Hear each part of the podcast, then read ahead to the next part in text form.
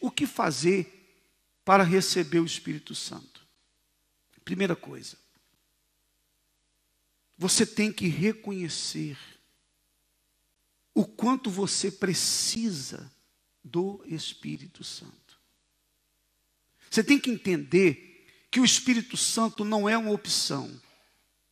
O Espírito Santo não é algo que você pode pensar assim: se eu conseguir, muito bem. Mas se eu não conseguir, também não é o fim. Não. O Espírito Santo não é uma mercadoria. Se você quer comprar um carro, vai ser muito bom se você conseguir comprar. Mas se você não conseguiu comprar aquele carro, não é o fim. Você vai saber viver muito bem com isso. Oh, eu, não, eu queria muito, não consegui. O que, que eu posso fazer? Deixa para lá. Quando eu puder, eu adquiro. Por quê? Porque é uma coisa necessária, mas não tão necessária ao ponto de você ficar desesperado. Queria se casar, não deu certo. Bem, queria muito. Pena que não deu certo. Não deu certo agora. Mas não é o fim. Porque a sua vida não vai depender daquele casamento. Quando se trata do Espírito Santo, não é dessa maneira.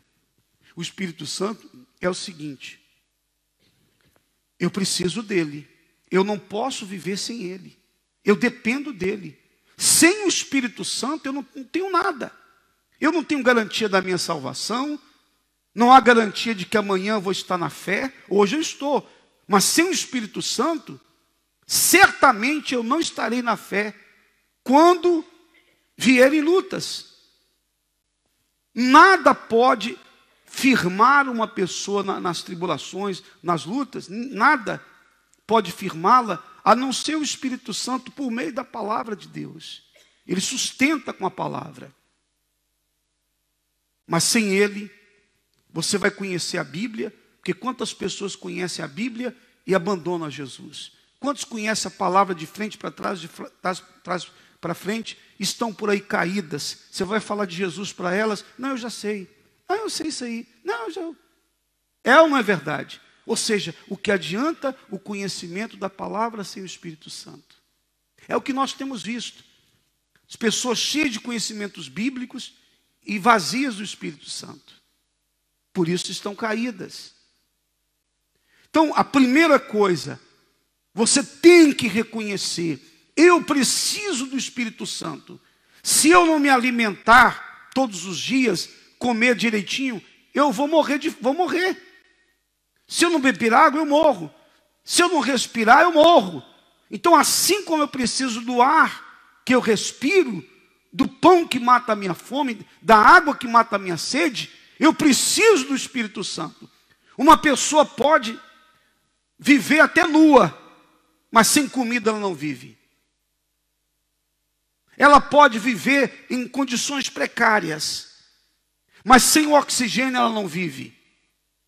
Assim é o Espírito Santo.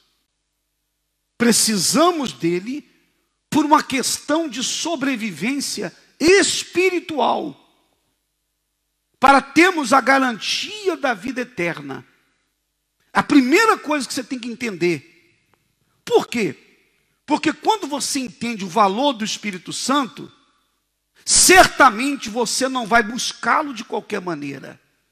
Porque o que nós temos visto é que algumas pessoas, quando se trata do Espírito Santo, a maneira delas buscarem é tão fria que parece que elas não precisam.